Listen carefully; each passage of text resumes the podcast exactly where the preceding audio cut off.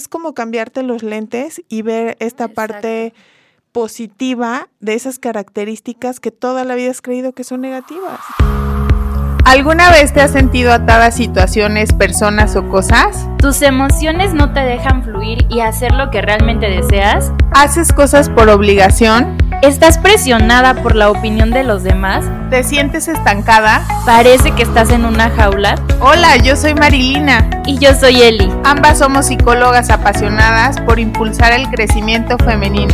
El propósito de nuestro podcast es ayudarte a reconocer y apartar todo lo que te sobra. Desvincularte y decir adiós a todo aquello que no te deja ser auténtica y crear la vida que sueñas. Que nadie decida por ti. Que ninguna necesidad o creencia limitante te impida alcanzar todo tu potencial. Esperamos este podcast sea una de tus herramientas hacia la liberación personal. Bienvenida. Bienvenidos a un episodio más de Alas y no jaulas. El día de hoy tenemos un tema interesantísimo porque vamos a hablar de la importancia de tener en claro quién eres. Y platícanos, ¿por qué escogimos este tema, Mar? Cuéntales, por favor. Creo que es súper importante tener en claro quiénes somos. ¿Por qué? Porque a partir de identificar y percibirnos con una identidad, vamos a empezar a actuar a partir de ahí, de cómo nos vemos, cómo nos sentimos, pero esto obviamente requiere un conocimiento previo, porque si no nada más nos vamos con lo que nos dicen los demás y de esa manera se va creando nuestro autoconcepto y de repente nos creemos cosas que no son ciertas y empezamos a actuar como nos dijeron que éramos cuando en realidad no somos y aparte son cosas que nos hacen sentir muy incómodos. Exacto. Y para empezar a enfocarnos un poquito en esto, me gustaría abrir con una pregunta que yo sé que ya te la hicieron en la secundaria, en la escuela, en todos lados, cuando te han preguntado quién eres. Si yo te pidiera que en este momento hicieras una pausa y pensaras en tres palabras que te describieran, ¿cuáles serían? Piensa por un momento cuáles son esas tres palabras, porque generalmente se nos vienen a la mente como roles sociales, como soy mamá, soy hija, soy esposa, soy este profesionista, y, o roles o partes de nuestra personalidad de, ay, es que soy tímida, o soy muy enojona, o soy así, y entonces nos definimos a partir de eso, como tú lo decías, porque el autoconcepto es esta imagen o descripción que tenemos de nosotras mismas.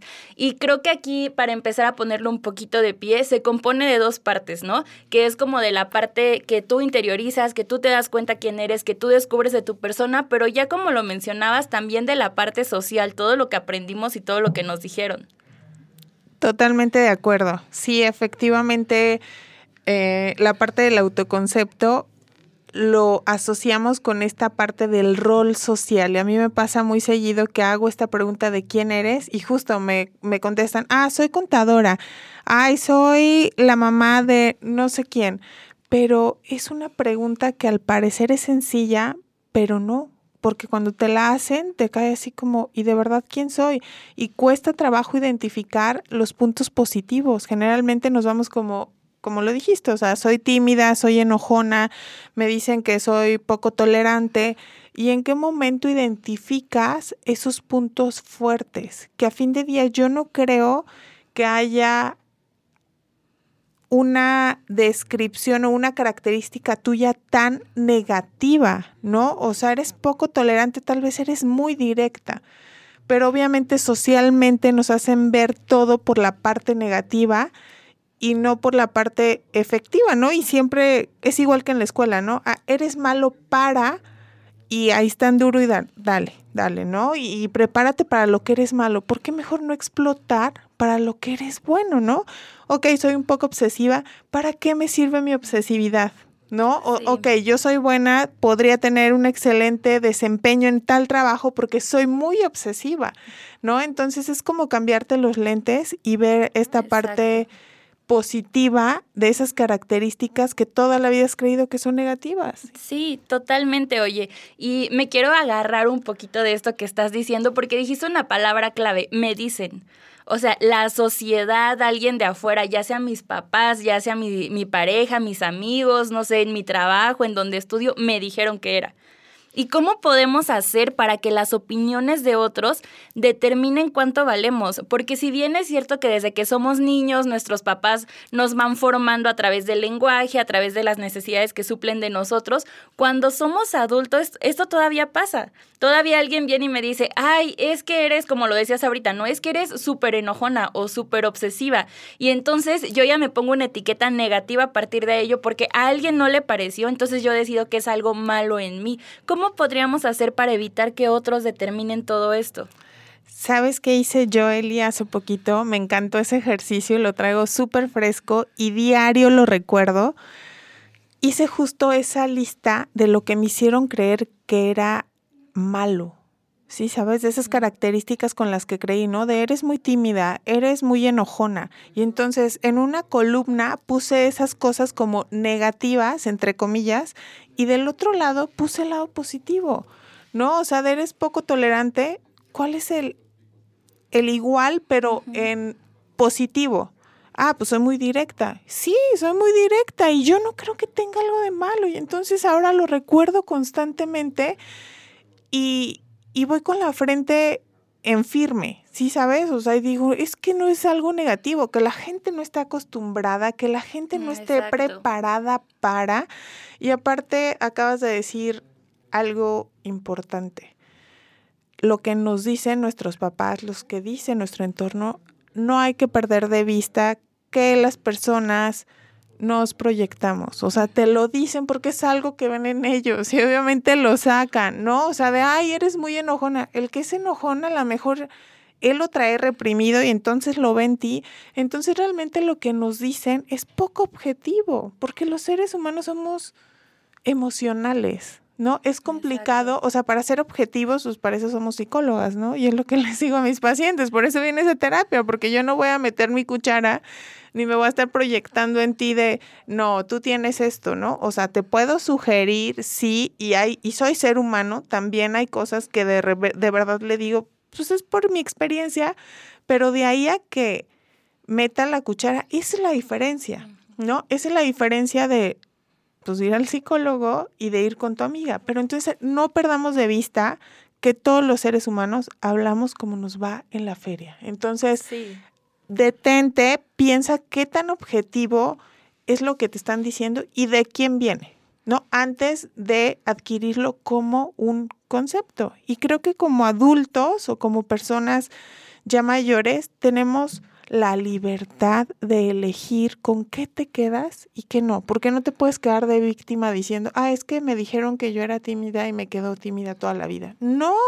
tienes la oportunidad en este momento de hacer ese análisis. Y esta pequeña actividad, créanme, les va a servir muchísimo. Háganla. Suena buenísima, oye, la voy a tener que hacer yo también y justo como dices, ¿no? A lo mejor nos lo dijeron, pero desde su lugar. Y creo que ahí es donde entra la empatía de decir, a ver, ¿por qué está diciendo esto? O sea, no para ponernos a juzgar su vida o el por qué lo dijeron o, ah, como lo decías, ¿no? Es que si tú dices que yo soy enojón es porque tú eres enojón, sino más bien entender, a ver, si tienes el chance, cómo crecieron, por qué se desarrollaron así y entender que también tenía carencias, que también necesitaba refuerzos y que no creció con ellos, no tuvo las herramientas y hoy en día está repitiendo lo mismo, no tiene las herramientas, está reflejando eso. Pero si yo de pronto me veo como en esa posición de víctima de, es que cuando yo era niña nunca me dijeron que, este, que yo podía, o nunca me dijeron que era suficiente, o nunca me dijeron, no sé, palabras bonitas como vemos hoy en tantos TikToks que les dicen a los niños, ¿verdad? Es que sabes que eso que yo estoy viendo no me lo dijeron a mí. Oye, pues comienza tú a cuidarte como una niña chiquita. Yo siempre le digo eso a mis pacientes, háblate como le hablarías a una niña de cinco años. Y yo creo que a una niña de cinco años no llegarías a decirle, ay, qué tonta eres porque la, sabes que la marcarías.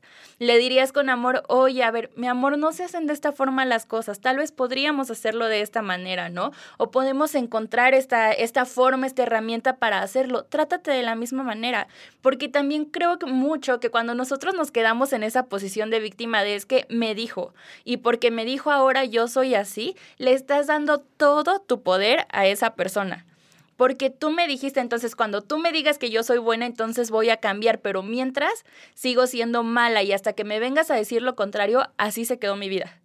Y nosotros nos quedamos con este concepto, nos quedamos con esta falta de poder, dejando que el otro decida por nosotros. Y el otro, como ya bien lo decíamos, llámese desde nuestros papás hasta la sociedad.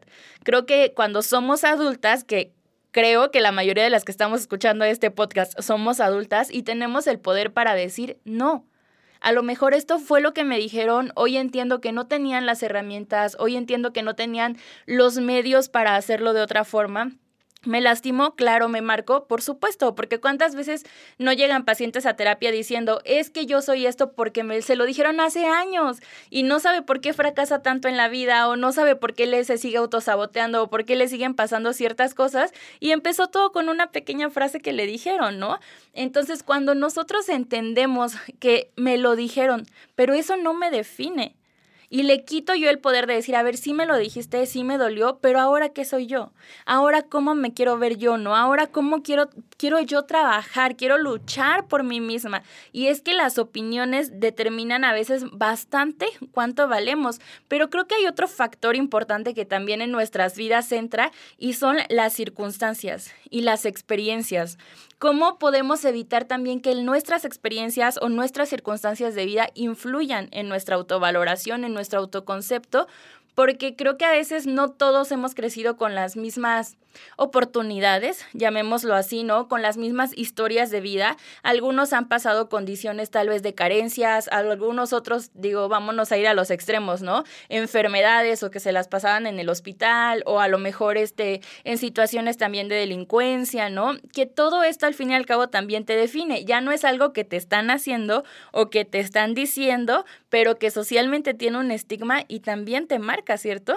Claro, claro esta parte de las experiencias creo que me quiero regresar un poco y todo es depende cómo las percibas, porque este tema, por ejemplo, del éxito, del fracaso, la connotación que le da a la sociedad, yo lo escucho muy constante justo en mis pacientes, así de es que no he tenido éxito en nada, es que solo he fracasado en todo. Es que es cómo lo estás percibiendo, ¿no? Y dijiste algo súper importante. Somos seres libres tenemos la oportunidad de ser quienes queremos ser.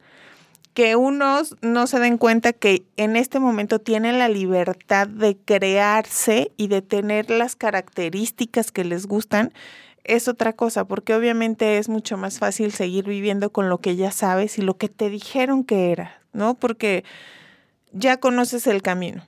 Pero tienes la oportunidad justo de recrearte, de surgir, de verdad se me imagina como surgir de la ceniza. Siempre les digo a mis pacientes, es como que eres una estatua y llega el momento que hay que deshacerla y empezar a modelarte como realmente quieres ser. Afortunadamente tenemos la oportunidad de ser quien queramos ser, ¿no? Un perro por más que quiera ser boxeador, no hay manera, ¿no? O sea, nunca va a dejar de ser perro. Pero afortunadamente, o sea, si tú dijiste, ay, yo quiero ser bailarina, bueno, o sea, ya a tu edad dices, ay, pues no voy a llegar a las competencias como una chavita de 20, pero lo puedes hacer, ¿no? Y puedes adquirir esa habilidad. Y en las emociones es igual, o sea, cómo te hablas, también lo mencionaste, es súper importante. Desde ahí empieza el autoconcepto. Lo que te repites constantemente es lo que te vas a creer, ¿no? Y son palabras sencillas, o sea, que la riegas y dices, ay, qué tonta.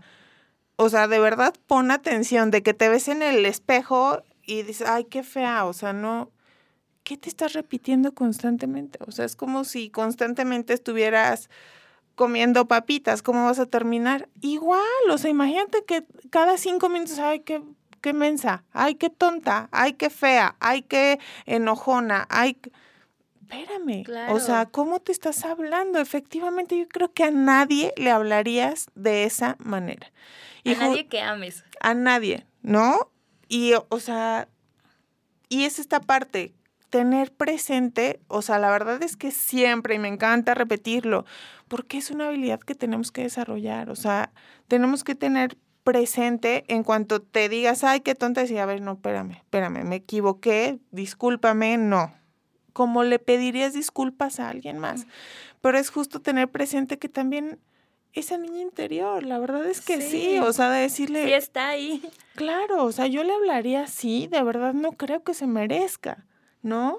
Pero generalmente nos vamos hacia afuera y cuando nos toca vernos a nosotros, tratarnos a nosotros, somos bastante crueles y no nos detenemos. O sea, no nos detenemos ni siquiera a pensar, ay, ¿por qué me dije qué tonta? Pero qué tal que se lo dices a alguien más. Ahora sí dices, ay, no, me pasé, ay, no, ¿cómo se me ocurrió?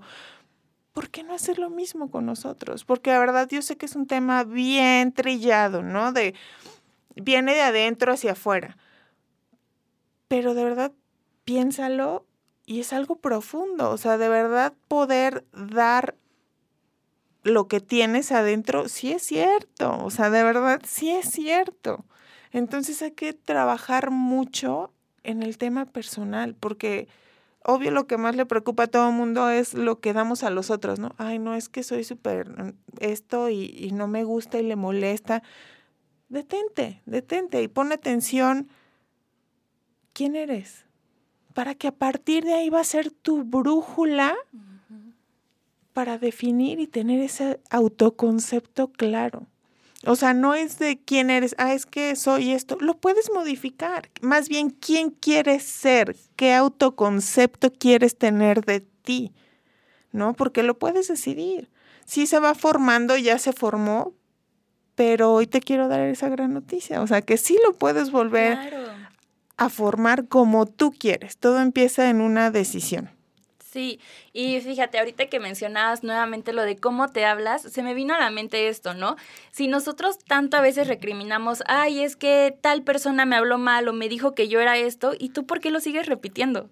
¿No? ¿Y tú por qué sigues dándote ese mismo discurso en lugar de cambiarlo? Si hablarte tan negativo fuera la solución para que dieras el cambio mágico, a estas alturas seguro yo hubiera dado resultado y no lo ha dado. Entonces, probemos con la siguiente opción, a ver quién quiero ser, como bien lo decías, ¿no? Porque aquí te va una buena noticia sobre cómo aprender a valorarte a ti misma. El autoconcepto es algo dinámico.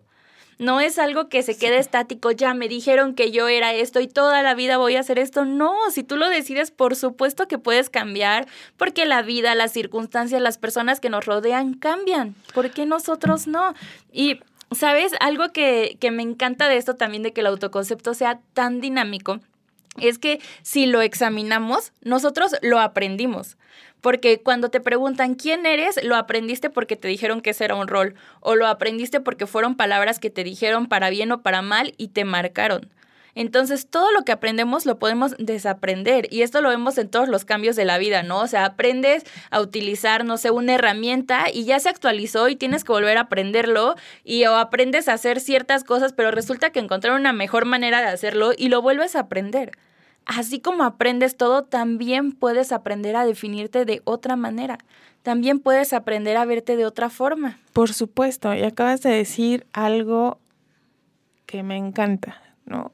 cómo he visto que les pega a mis pacientes que les digan cómo has cambiado.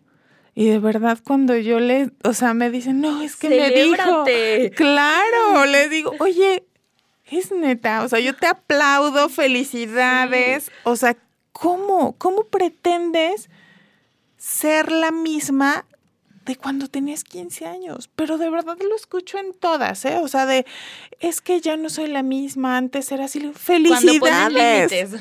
No, le digo, felicidades que cambiaste, efectivamente, somos seres dinámicos, no te puede interesar lo mismo que te interesaba hace 10 años, porque ya estás en otra etapa de tu vida, ya tienes otra edad, otras prioridades y la personalidad es dinámica. O sea, a lo mejor para ti antes no era importante eh, la fraternidad, pues bueno, hoy sí, pues porque ya vi que sí es importante y de eso se trata, o sea, no te sientas culpable porque ya cambiaste, más bien felicidades, o sea, festéjate.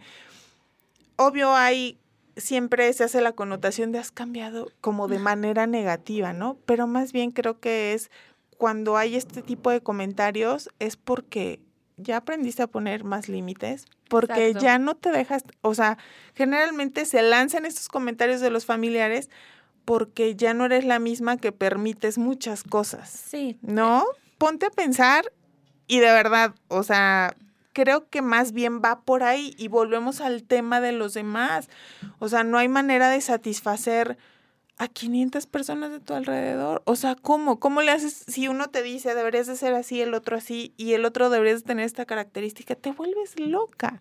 Entonces no hay manera de poder satisfacer tu alrededor. Por eso es tan importante el tema del autoconcepto, para tenerlo bien firme, saber quién eres, saber tus habilidades, tus debilidades, porque es honestidad.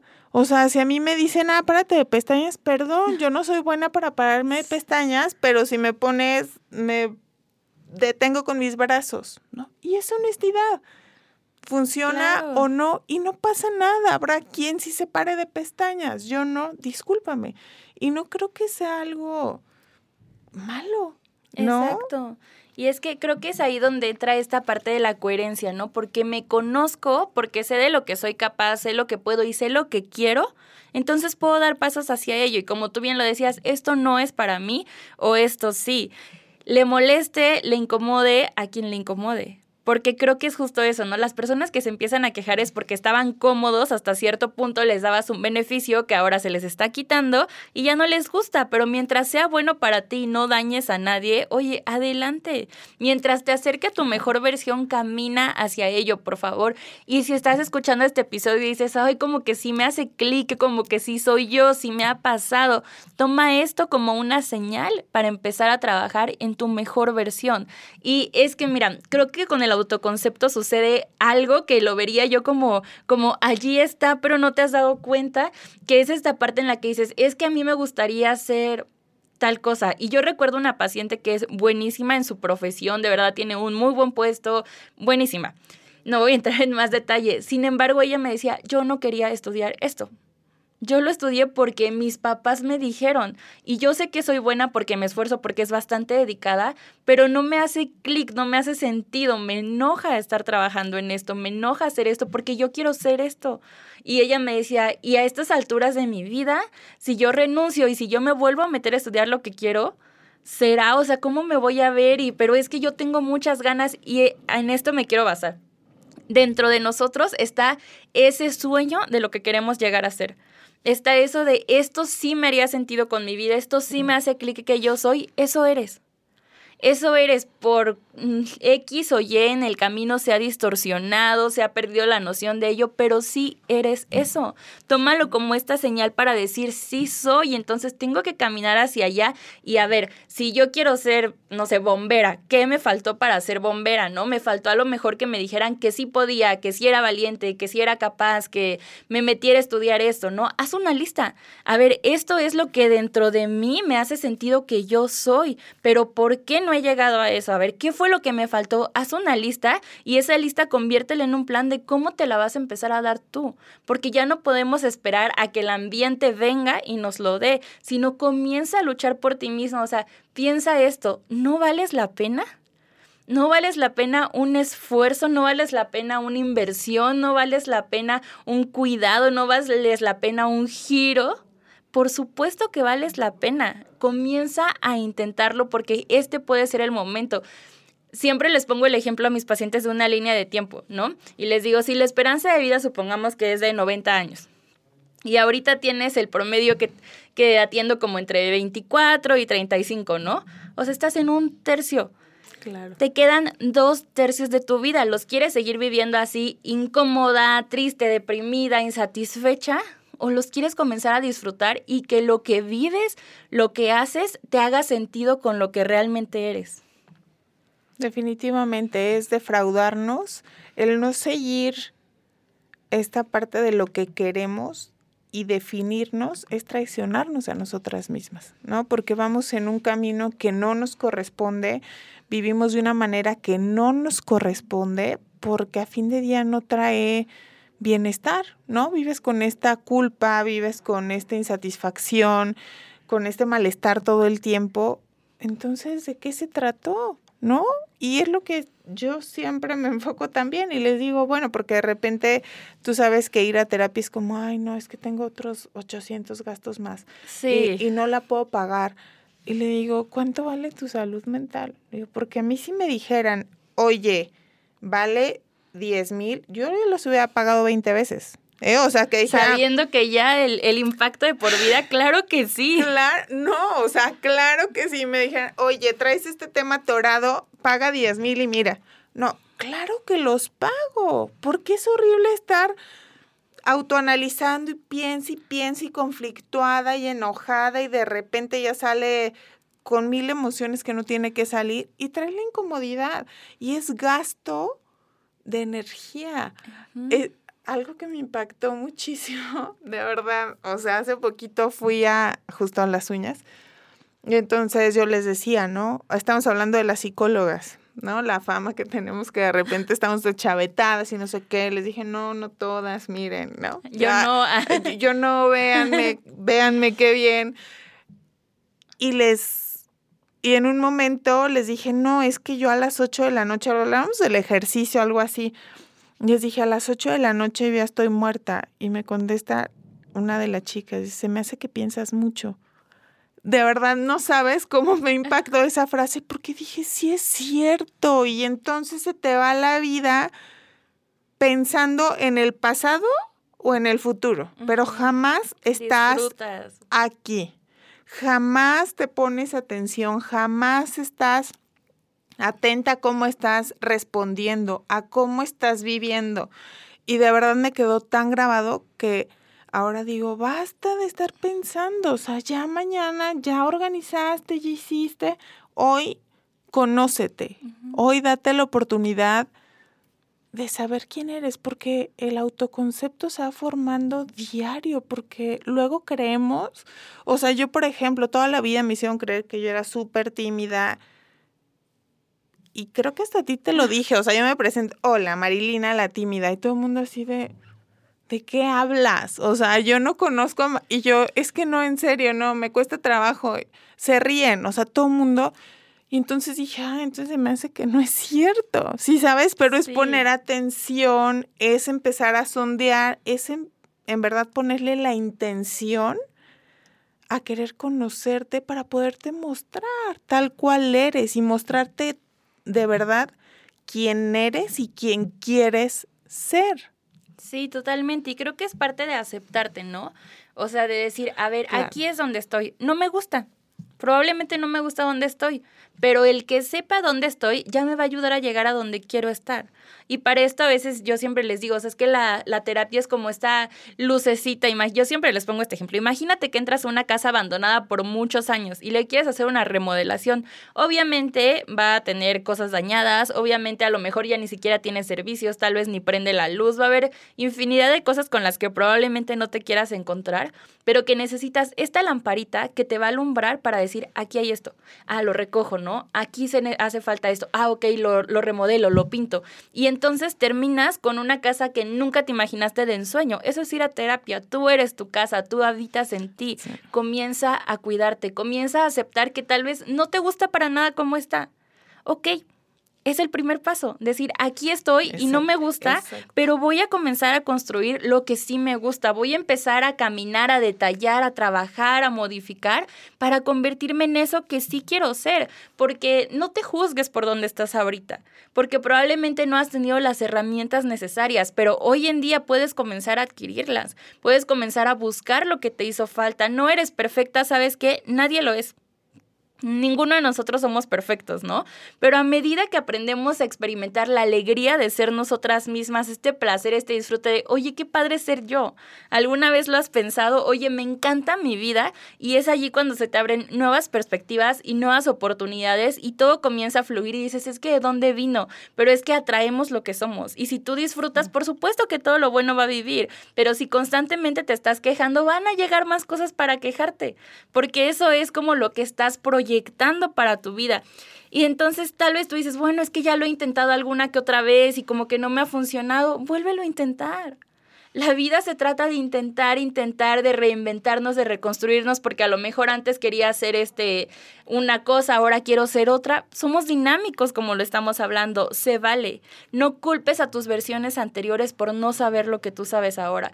No culpes a tus versiones anteriores por a tu niña a lo mejor por no haberse defendido, por no haberse puesto en alto, por no haber parado lo que te dijeron. No podías en ese momento, no tenías los recursos. Hoy sí. Es aprendizaje. O sea, por eso cuando me dicen, no, es que eh, qué mal, o sea, no, no he tenido éxito porque van tres negocios que no me funcionan. Oye, si no hubieras tenido la oportunidad de esos tres negocios, hoy seguirías en lo mismo. O sea, ¿qué aprendiste? ¿Qué tienes que mejorar?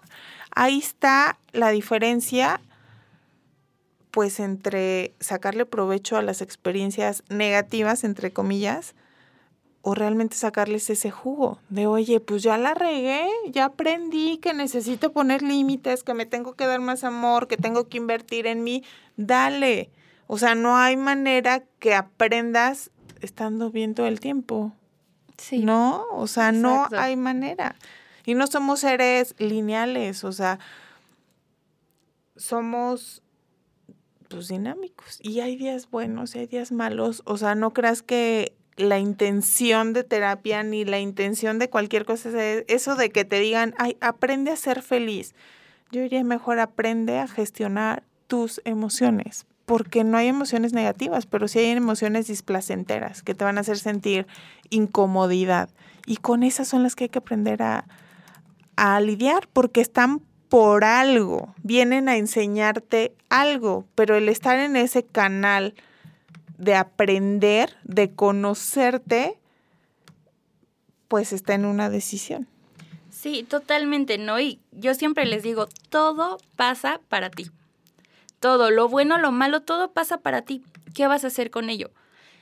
De la forma que esperabas o de la forma que tal vez no esperabas, pero la vida te está dando una oportunidad para reinventarte. ¿Qué vas a hacer con ello? Y nuevamente te digo, toma este podcast como la señal que necesitabas para comenzar a trabajar en ti, en tu mejor versión. Siempre vas a ser una buena idea tu vida, tu amor propio, tu trabajo personal siempre va a ser una buena idea, siempre va a ser una buena inversión. Así es que comienza a liberarte de esta jaula de un autoconcepto erróneo que no te ha permitido valorarte, aceptarte ni crear la vida que sueñas. Este es el momento, porque un concepto erróneo siempre nos va a mantener desmotivadas, siempre nos va a mantener alejadas de nuestros sueños, siempre nos va a mantener autosaboteándonos, ¿no? Pero en cambio, cuando nos valoramos, vamos a construir todo lo bueno para nuestra vida, vamos a construir todo eso que nos hace sentido, todo eso que hemos soñado. Y aquí les va un pequeño spoiler, porque en el siguiente episodio les vamos a hablar un poquito acerca del éxito y del autosabotaje. Todas estas conductas que como ya les estamos contando hoy, vienen desde una pobre valoración de nosotras mismas, ¿no? O desde un patrón de pensamiento o una creencia errónea y que tal vez te ha impedido lograr tu éxito. Así es que hoy te queremos invitar a que salgas de esa jaula. Por favor, libérate del autoconcepto erróneo y comienza a construir el autoconcepto adecuado para ti. No vamos a ponerle etiquetas si bueno, si malo, porque eso muchas veces es algo social, sino el adecuado para ti misma. Qué gusto haber compartido este episodio. Espero que les sea de muchísima utilidad y que descubran que este es el mejor momento. Hoy es el mejor momento porque es el único que tenemos hoy. Así es, y recuerda que la distancia entre tu mejor versión y tus sueños se acorta cuando tienes el autoconcepto correcto. Así es que comienza a trabajar en ti, comienza a buscar ayuda, comienza a hacer algo especial para ti y si tú así lo deseas, puedes contactarnos en nuestras redes sociales que encuentras en la descripción de nuestro podcast. Estaremos encantadas de tomarte de la mano y de iniciar este proceso de caminar juntas hacia tu mejor versión y ayudarte a conectar con quien tú quieres ser, aunque tal vez todavía hoy no lo seas. Así es que te animamos a que te elijas a ti. Esperamos que este episodio te haya ayudado a tener claridad sobre quién eres y guárdalo, compártelo y te esperamos en nuestro siguiente episodio. Besos.